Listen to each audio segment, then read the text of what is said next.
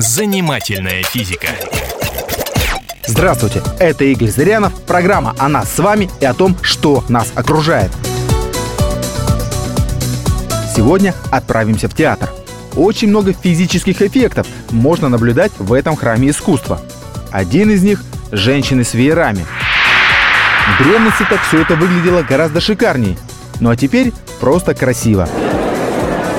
Помимо эстетического наслаждения, эти нехитрые устройства несут и прямую пользу для своих обладательниц.